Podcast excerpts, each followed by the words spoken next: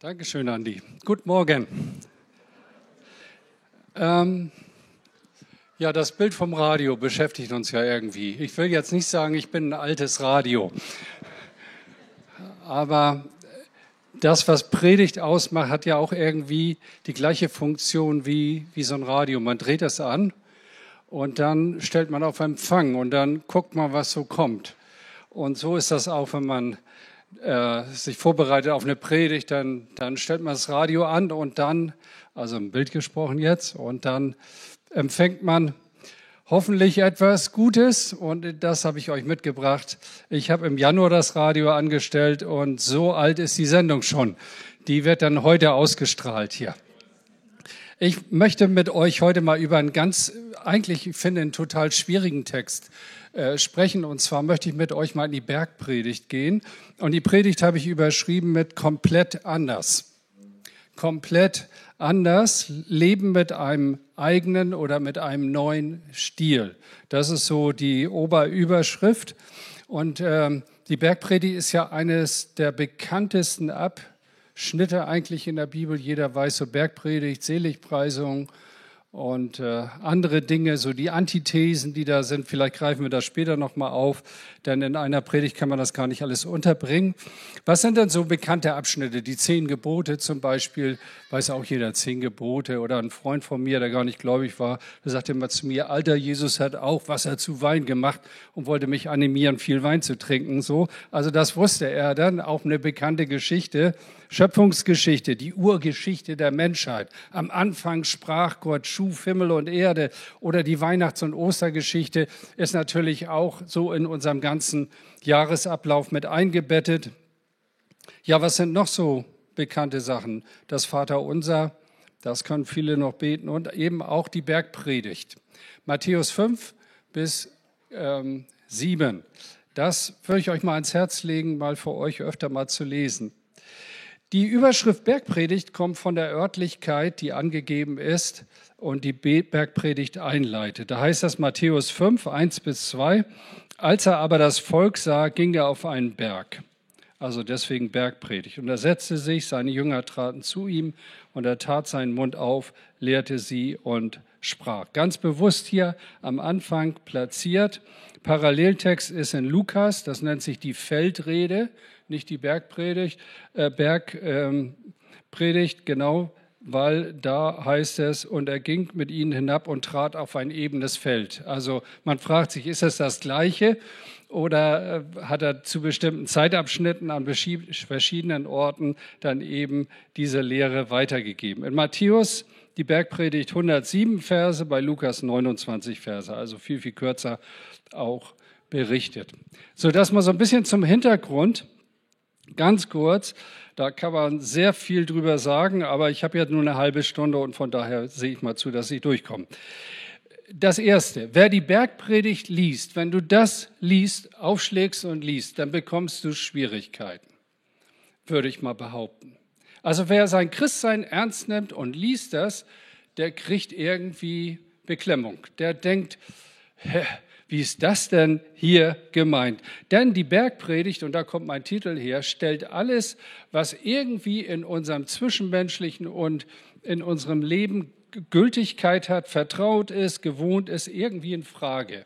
Da wird genau das Gegenteil manchmal von dem gesagt, was uns so natürlich erscheint. Sie ist komplett anders. Jesus lehrt da Maßstäbe, die uns alle überfordern.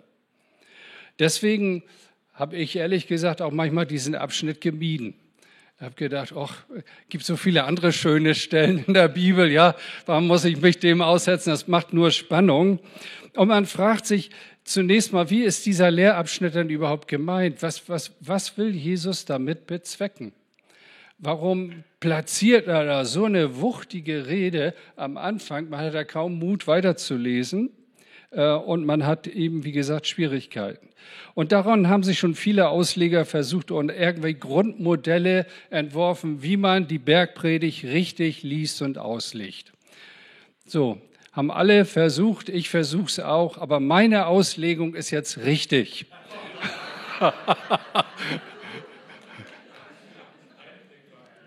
Also, ich stelle mal die Fragen, die so in der Auslegungstradition eine Rolle spielen. Will Jesus, dass die Menschen so handeln, wie hier beschrieben steht? Und dann kommt die nächste Frage, kann man das überhaupt? Und er guckt mal auf sich selber und sagt, hoffentlich fragt mich niemand danach. Ja, also das ist sehr schwer einzuordnen.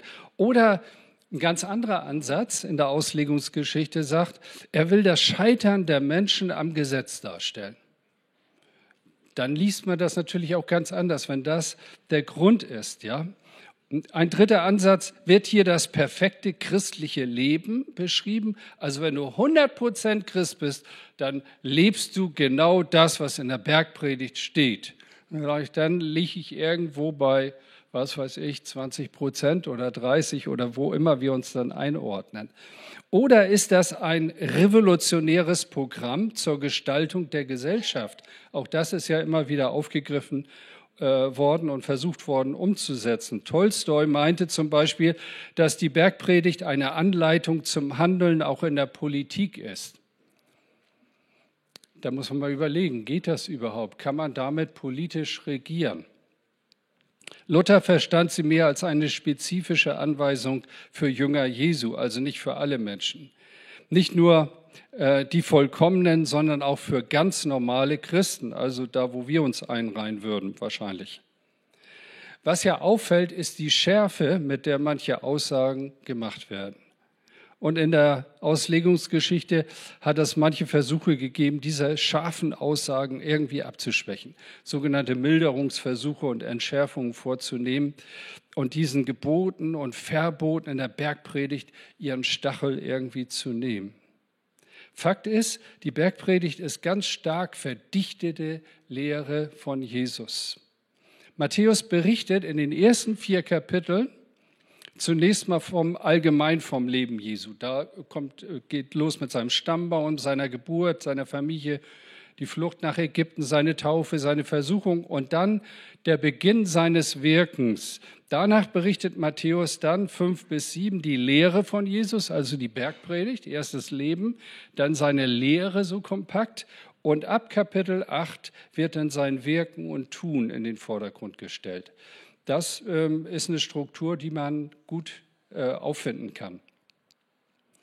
Die Bergpredigt wird auch bezeichnet als Kompendium des christlichen Glaubens, also ein kurz gefasstes Lehrbuch, eine Anleitung zum Leben, die Magna Carta, also die große Urkunde des Reiches Gottes oder auch das königliche Gesetz, das Manifest des Königs, alles so feierliche Titel, die da äh, verwendet werden. Ich meine, hier stellt Jesus einfach sein Jüngerschaftsbild vor. Es ist eine Lehre für Jünger. Seine Jünger traten zu ihm und er lehrte sie. Ja, heißt es da. Was ist es nicht? Was ist die Bergpredigt nicht? Und damit lege ich mich ein bisschen fest. Das ist kein ethisches Forderungsprogramm. So musst du handeln, es sind keine Vorschriften, die wir versuchen müssen, mühsam zu erfüllen, denn wer das versucht, der merkt, das geht gar nicht, das schaffe ich nicht. Das äh, ist nicht das, was so aus mir rausfließt. Es ist auch kein Vertröstungs- und Zukunftsprogramm, das erst in der Zukunft irgendwie zum Tragen kommt. Und ich glaube, es ist auch kein Hoffnungskiller-Programm, dass Jesus irgendwie uns alle Hoffnungen nehmen will, die er dann irgendwann mal in der Zukunft erfüllen würde und es ist auch kein einfaches Politikprogramm, mit dem man die Erde regieren könnte. Also wie auch die Friedensbewegung zum Teil das versucht hat und Anleihen daraus sozusagen auch integriert hat. Es ist viel mehr. Und jetzt komme ich zu dem, was ich denke. Es ist eine Beschreibung der inneren Wesensart von Jüngern. Wenn du zu Jesus kommst, dann verändert Jesus, mal ganz einfach gesagt, dein Herz. Deine Interessen werden anders. Das, was du gut findest, wofür du dein Herz öffnest, was du vorantreibst, alles das wird anders. Ich habe mich am 6. Januar 1980 bekehrt. Das habe ich euch schon 50 Mal erzählt hier. Das war für mich das einschneidendste Erlebnisse. Und ich habe damals am Neuen Wall in einer Möbelfirma gearbeitet und hatte fünf Kollegen. Die, wir saßen zusammen in einem Büro. Manchmal gehe ich da noch vorbei, dann gucke ich da hoch. Sind alle schon nicht mehr da. Ja, ich bin immer noch da. Okay, und ähm, dann bekehrte ich mich, das war ein Sonntagabend oder Montag kam ich ins Büro und dann haben sie gesagt, also Knorr, du hast dich ja total verändert. Also vorher hast du uns viel besser gefallen. Ja, ja ich erzähle nicht, was da mein Leben ausgemacht hat, aber äh, das haben sie verstanden. Das war auch ihr Wesen, genauso wie mein Wesen als ich mein Herz Jesus geschenkt habe, 19 Uhr am 6. Januar 1980. Da bin ich ein anderer Mensch geworden. Da hat Gott mein, mein steinernes Herz rausgenommen und mir ein fleischernes gegeben. Auf einmal sah die Welt anders aus. Die U-Bahn fuhr anders und mein Zimmer, meine Wohnung war anders. Ich sah, was ich geklaut hatte und ich sah, also was mir gehörte und was gestohlen war. Da habe ich all die Gläser aus den Diskos zusammengepackt und die zurückgebracht. Die haben gedacht, der ist bescheuert. Hat Ihnen jemand Geld dafür gegeben? Nein, ich habe mich bekehrt. Da konnten die gar nichts mit anfangen. Ich hatte im Alsterhaus eine Bratpfanne geklaut. Fragt mich warum. Echt? Lag da auf dem Grabbeltisch. Ich weiß nicht, irgendwie fiel die gerade runter. Ich habe die aufgefangen und bin dann gerade durch den Eingang und weg war sie. Und dann kam ich nach Hause mit einem erneuerten Herzen und wusste, diese Bratpfanne, die gehört nicht mir, die gehört ins Alsterhaus. Da habe ich die eingepackt, so naiv wie ich war, und habe die zurückgegeben. War ja schon gebraucht inzwischen, ja. Und bin da an den Tresen, das war ja schon zwei Jahre irgendwie her, was weiß ich, und habe gesagt, ja, ich habe hier vor zwei Jahren eine Bratpfanne geklaut, die wollte ich Ihnen jetzt wiederbringen. Also ich habe Sachen gemacht, Leute. Ich bin oft schwarz gefahren und habe Sternschanze am Automaten gestanden und hatte eine Serie. 50 Euro da reingesteckt, alles nachbezahlt, was ich schwarz gefahren bin. Und die Leute hinter mir in der Schlange, früher gab es ja noch keine App oder sowas, da musste man ja noch mit D-Mark bezahlen. Wisst ihr, was D-Mark ist? Ja, schon mal gehört, irgendwie. Ne? So, warum? Weil mein ganzes Denken, Trachten, meine ganze Ausrichtung, die war umgedreht. Und ich hatte ein neues Wesen bekommen. Nicht, dass ich das Alte nicht hätte weiter tun können. Ich hätte auch weiter schwarz fahren können, weiter Bratpfannen klauen. Aber das wollte ich nicht mehr. Ich hätte es können, aber ich wollte es nicht mehr. So, und das ist das, was Jesus beschreibt. Wer zu mir kommt, den verändere ich und der bekommt ein anderes Wesen. Und das wird in den Seligpreisungen beschrieben. So, meine ich, muss man das lesen und verstehen. Da gehe ich ja auch gleich noch drauf ein. Ein anderes Herz. Die Bergpredigt ist wie eine Erklärungs-, Regierungserklärung von Jesus. Wenn Menschen zu mir kommen und sich mir anvertrauen, dann wird das ihr Kernanliegen im Herzen sein. Das wird die Veränderung sein, die ich bewirke. Das ist natürlich kurz, prägnant ausgedrückt alles, ja, aber das wird einen ganz normalen Jünger prägen. Ob er das in Perfektion schafft, das ist eine ganz andere Frage. Aber das Grundanliegen, ich will wahrhaftig sein, ich will nicht mehr lügen, das hat Gott auf einmal in unser Herz gelegt. Ich wollte nicht mehr lügen. Und vorher habe ich gelogen, also ich sag's euch. Ja, Hauptsache, ich kam gut durchs Leben. So, und das ist beschrieben dann in dem Schlüsselabschnitt, Kapitel 5, Vers 17 bis 20. Da fasst Jesus das zusammen. Und das ist der Kern. Bitte versucht mal das zu behalten und von diesem Vers aus das Ganze zu verstehen. Ihr sollt nicht meinen, dass ich gekommen bin, das Gesetz oder die Propheten aufzulösen. Ich bin nicht gekommen, aufzulösen, sondern zu erfüllen. Denn wahrlich, ich sage euch, bis Himmel und Erde vergehen wird, wird nicht vergehen der kleinste Buchstabe noch ein Tüpfelchen vom Gesetz, bis es alles geschieht. Wer nun eines von diesen kleinsten Geboten auflöst und lehrt die Leute so, der wird der Kleinste heißen im Himmelreich. Wer aber tut und lehrt, der wird groß heißen im Himmelreich. Jetzt kommt Vers 20. Das ist der Kern. Und ich sage euch, wenn eure Gerechtigkeit nicht besser ist als die der Schriftgelehrten und Pharisäer, dann werdet ihr nicht in das Himmelreich kommen. Das ist der Kern, die bessere Gerechtigkeit. Was meint Jesus damit? Peresoio, 39 Mal im Neuen Testament meint eine überströmende, eine überfließende, eine Wesen, über alles eine andere hinausgehende, bessere Gerechtigkeit. Und das ist einmal ein Quantitätsbegriff, das heißt mehr, reichlicher, überreicher, da fließt etwas, das spürt man förmlich. Und gleichzeitig ein Qualitätsbegriff im Sinne von vorzüglich, besser, von anderer Art und Qualität. Das ist dieser Begriff, den Jesus da verwendet. Eure Gerechtigkeit wenn ihr an mich glaubt, ist eine bessere. Sie ist von der Quantität und der Qualität weit über das hinaus, was die Schriftgelehrten und Pharisäer euch hier vorleben. Das war nämlich die Gruppe, die für Perfektion und Genauigkeit stand. Mehr hat niemand das Gesetz gehalten. Das waren eigentlich die Top-Heroes. An denen konnte man sich ausrichten. Paulus sagt, ich war als Pharisäer im Gesetz untadelig. Er war gerecht, aufgrund seiner äußersten Bemühung, genauer Einhaltung des alttestamentlichen Gesetzes und seiner vollbrachten Leistung. Und so stand es ja auch im Gesetz des Mose geschrieben, 5. Mose 6, 25, da heißt es, und das wird unsere Gerechtigkeit sein, wenn wir darauf achten, dieses ganze Gebot vor dem Herrn, unserem Gott, zu tun, so wie er uns geboten hat. Das wird unsere Gerechtigkeit sein. Wir, wir, wir, wir hängen uns volle Kanne rein. Wir halten das ganze Gebot. Wir machen das in Perfektion. Wir steigern das, bis es nicht mehr geht. Und Jesus sagt, hört mal Leute, das bringt's nicht. Es muss weit über das hinausgehen, was hier läuft und was ihr alle aus eurem Umfeld kennt. Bis zu dem Zeitpunkt war niemand in sich, der das übertroffen hätte. Aber nun tritt Jesus auf und sagt, das ist noch zu wenig. Das ist es nicht.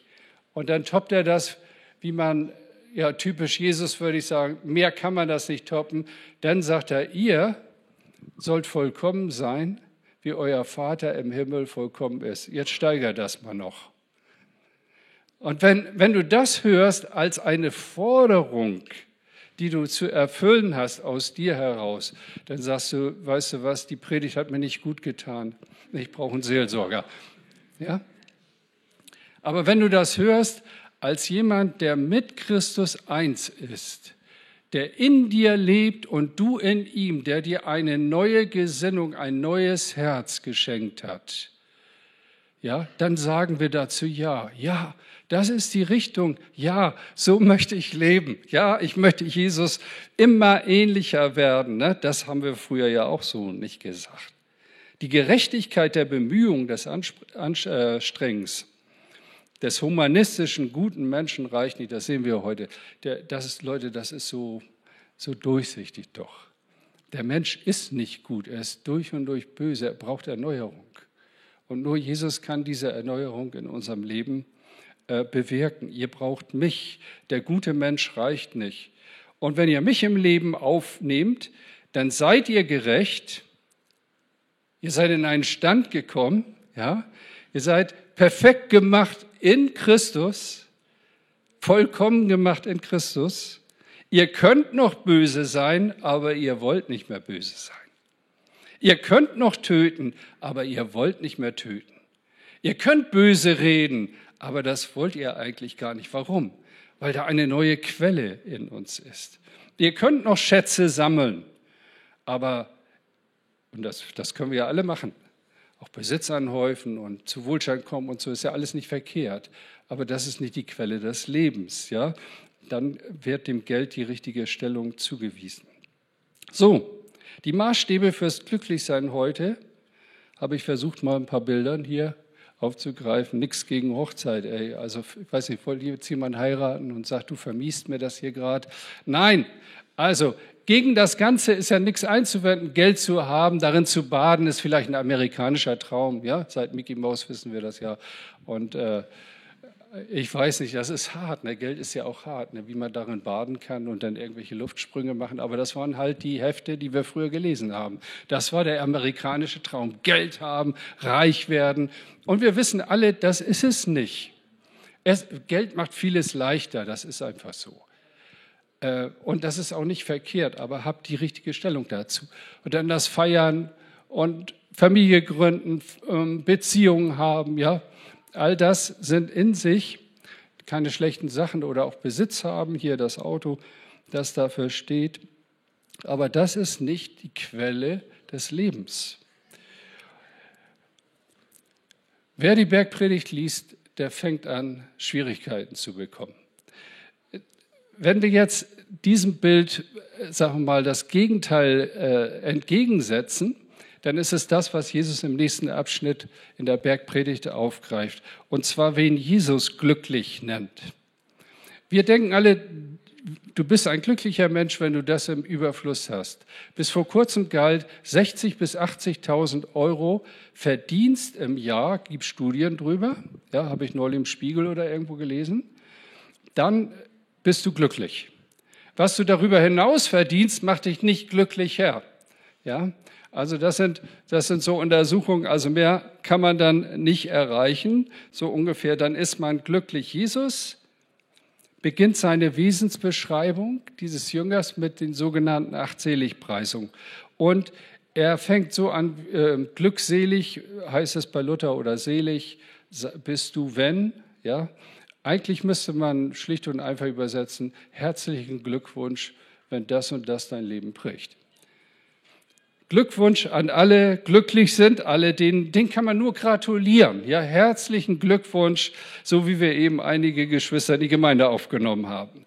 Glücklich achtmal an Menschen, die für ihre Lebenssituation nach den gängigen Maßstäben nicht zu beglückwünschen sind.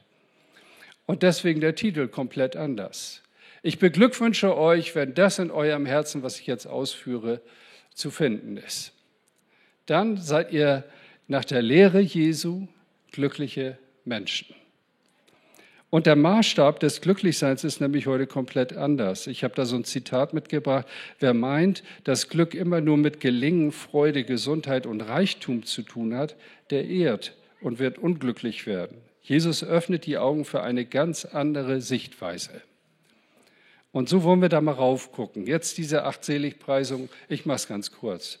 Ja, diese Achtseligpreisung, der Knorr, über jeden Punkt redet er eine halbe Stunde. Wann sind wir dann fertig? Radar, radar, radar.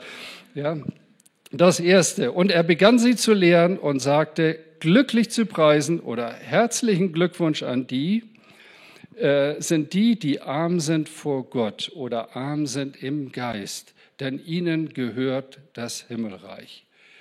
Denkt man, also wenn du so ein bisschen nicht alles mitkriegst vielleicht, Vielleicht meint Jesus das ja. Wenn du einfältig bist und nicht so viel Verstand hast, dann bist du glücklich, kriegst nicht alles mit, musst du ja auch nicht alles mitkriegen. Ja, Leute, die sich mit allem auseinandersetzen, die sind ja viel gefährdeter und so weiter. Das hat damit überhaupt nichts zu tun. Arm sein vor Gott, vor Gott zu treten, die Hände auszustrecken und zu sagen, alles, was ich brauche zum Leben, alles, was mir geschenkt ist, ist aus deiner Gnade geschenkt und ich brauche jeden Tag deine Hilfe, deine Gnade zum Leben und auch für die Jüngerschaft. Das ist das, was damit gemeint ist. Herzlichen Glückwunsch, sagt Jesus, wenn du das in deinem Herzen entdeckt. Und ich frage euch mal, ihr müsst euch jetzt nicht melden, aber ist das so? Also das hat sich in meinem Herzen komplett geändert, dass auf einmal die Sicht auf das Reich Gottes, auf Jesus, auf Gott eine ganz andere geworden ist. Und ich wusste, Mensch, ich war ja so hochmütig, so übermütig. Ich habe mir gedacht, ich wäre es und ich könnte es und ich könnte mein Leben in die Hand nehmen und ich packe das schon irgendwie. Und jetzt auf einmal stehe ich da, Herr, hier stehe ich vor dir und ich bete dich an und dann laufen die Tränen und man hat ein Herz, ein weiches Herz auf einmal, wo man vorher ein hartes Herz hatte. Und dann bin ich zu Leuten gegangen, habe mich entschuldigt und gesagt, war schlecht zu dir, das tut mir leid. Ja, wieso das denn? Ach, das war doch gar nicht so schlimm. Und so. Dann kommen die alle wohl ein trösten und doch, doch, war schlimm.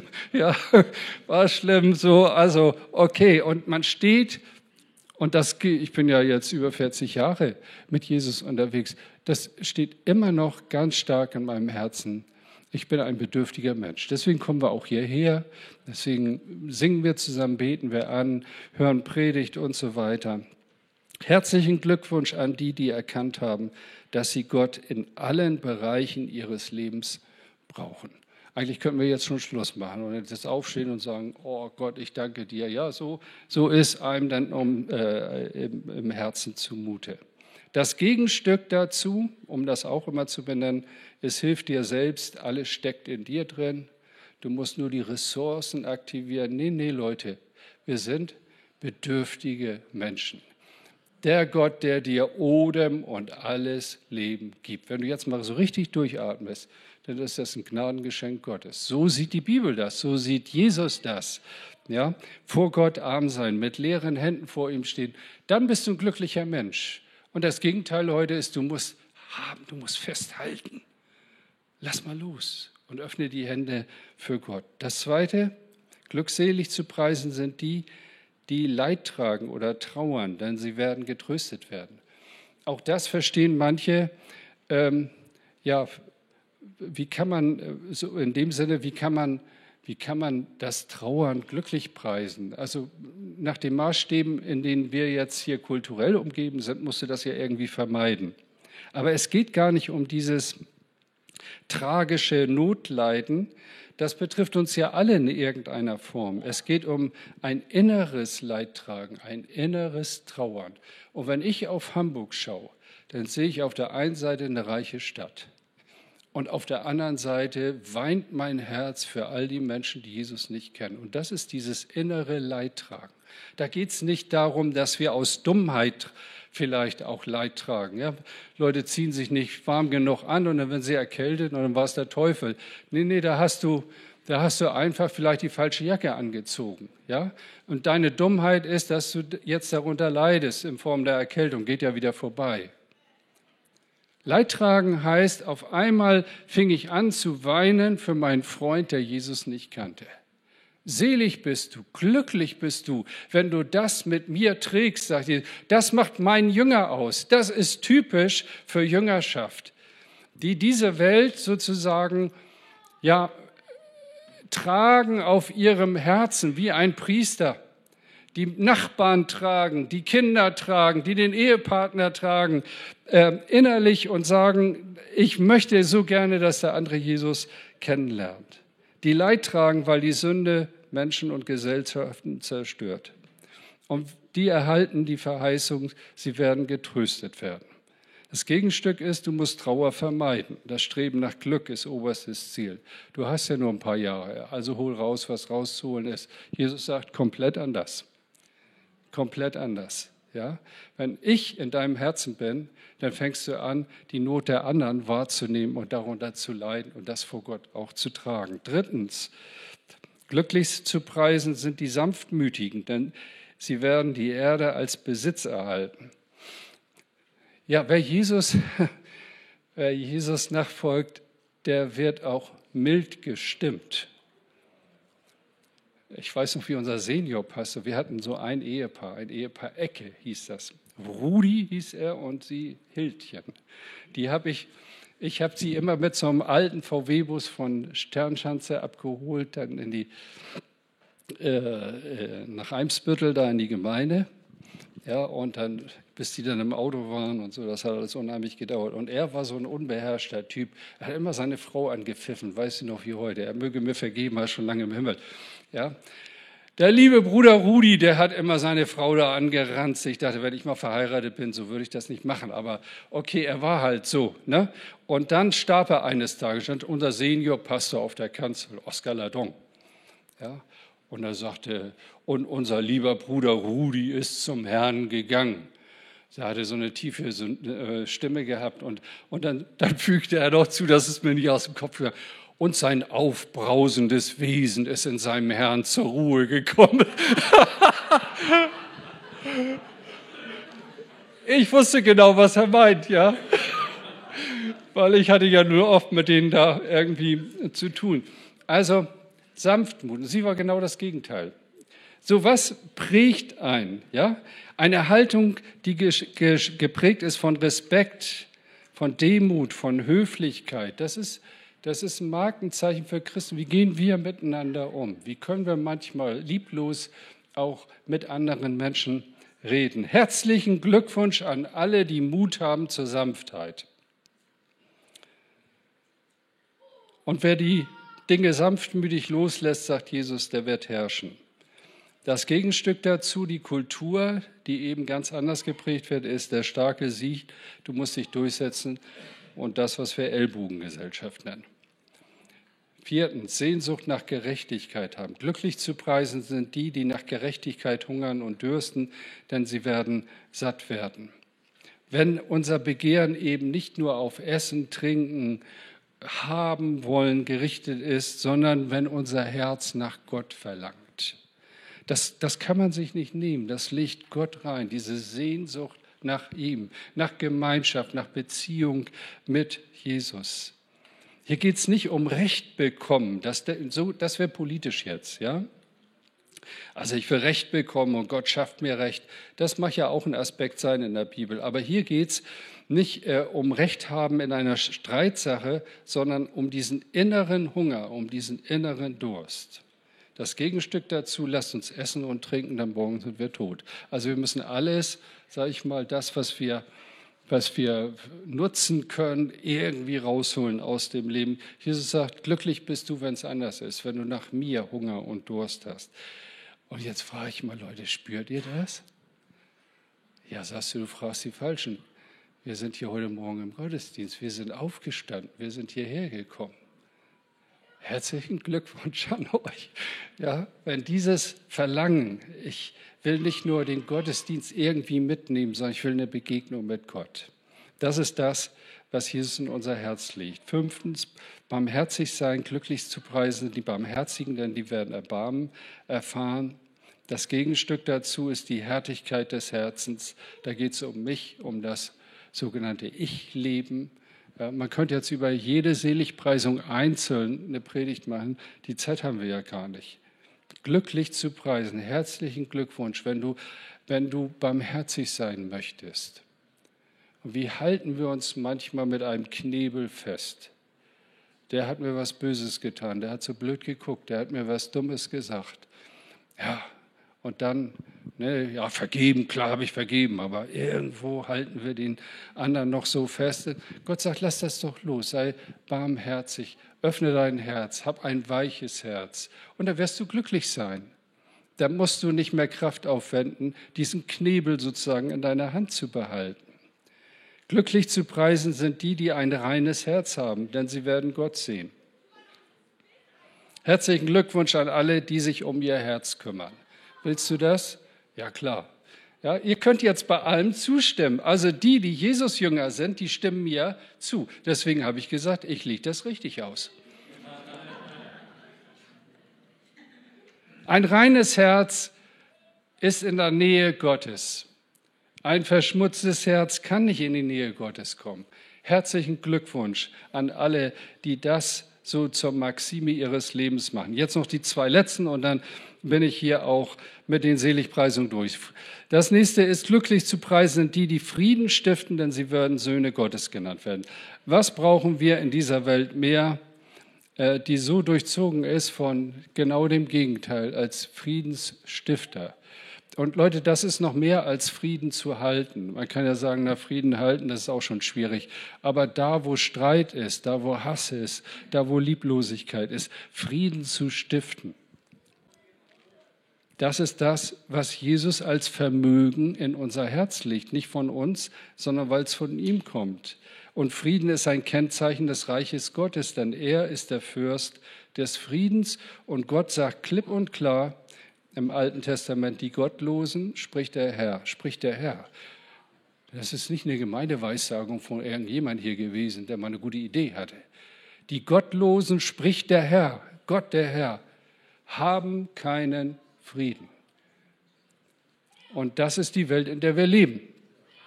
Und wir haben Frieden von Gott und Frieden mit Gott und dann auch Frieden mit anderen Menschen und auch Frieden mit sich selbst. Das muss man heute auch sagen bei all den Identitätsfragen.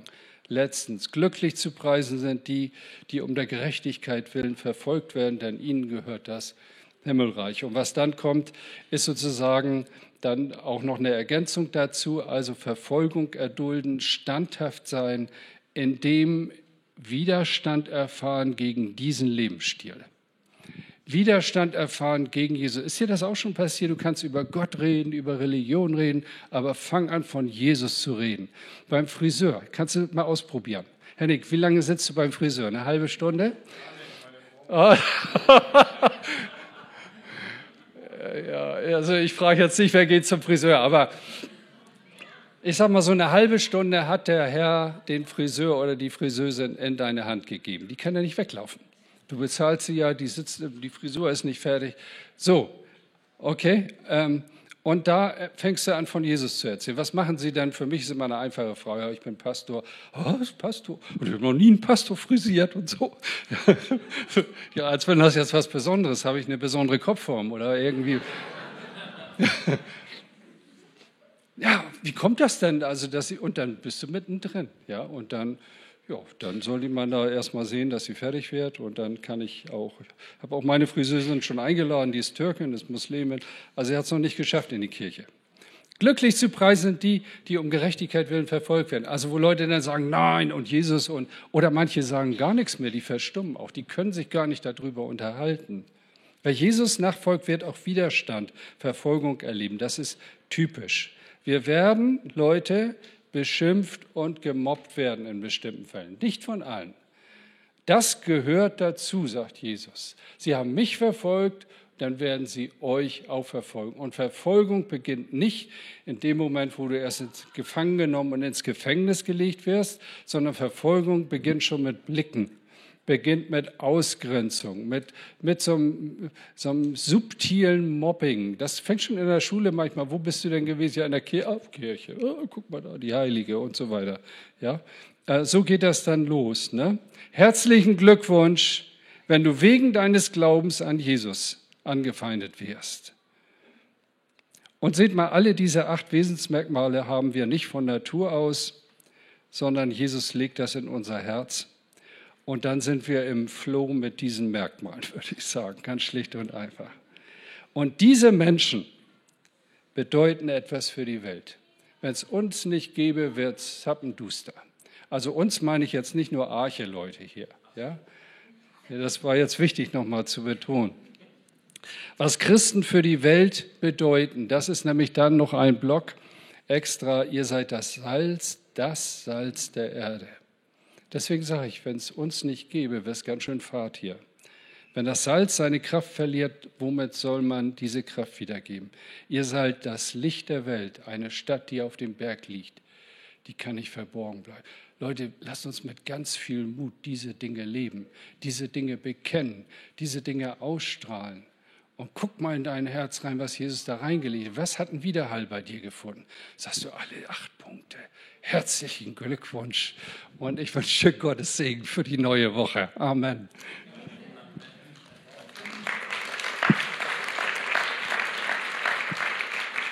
So, jetzt möchte ich euch bitten, nochmal aufzustehen. Ich werde gleich nochmal mit dem Gebet diese Predigt abschließen und wir singen dann auch noch ein Lied, so ein Antwortlied auch.